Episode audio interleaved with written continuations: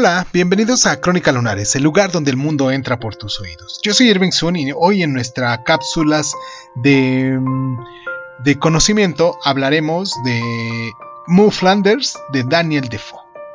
Comenzamos.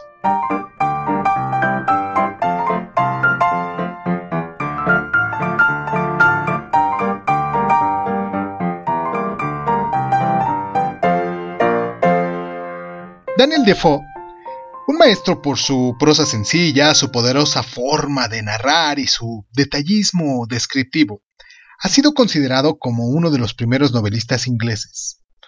Publicada tres años después de Robinson Crusoe, su libro más célebre, Mo Flanders, figura entre las obras precursoras más importantes de la novela moderna. Narrada en primera persona, la novela se presenta como la autobiografía de Mo Flanders, una vida muy agitada que incluye viajes con un grupo de gitanos, cinco matrimonios, casos de incesto y prostitución y sobre todo los 12 mm, años en los que Mo se ve convertida en la ladrona más próspera y famosa de Londres. Cuando por fin es capturada, consigue librarse de la pena capital con la ayuda de un pastor que la anima a arrepentirse de sus malas inclinaciones, Enviada a Virginia con uno de sus maridos, Mo compra su libertad, establece una plantación y con los beneficios obtenidos consigue aumentar aún más las riquezas que ha ido amasando.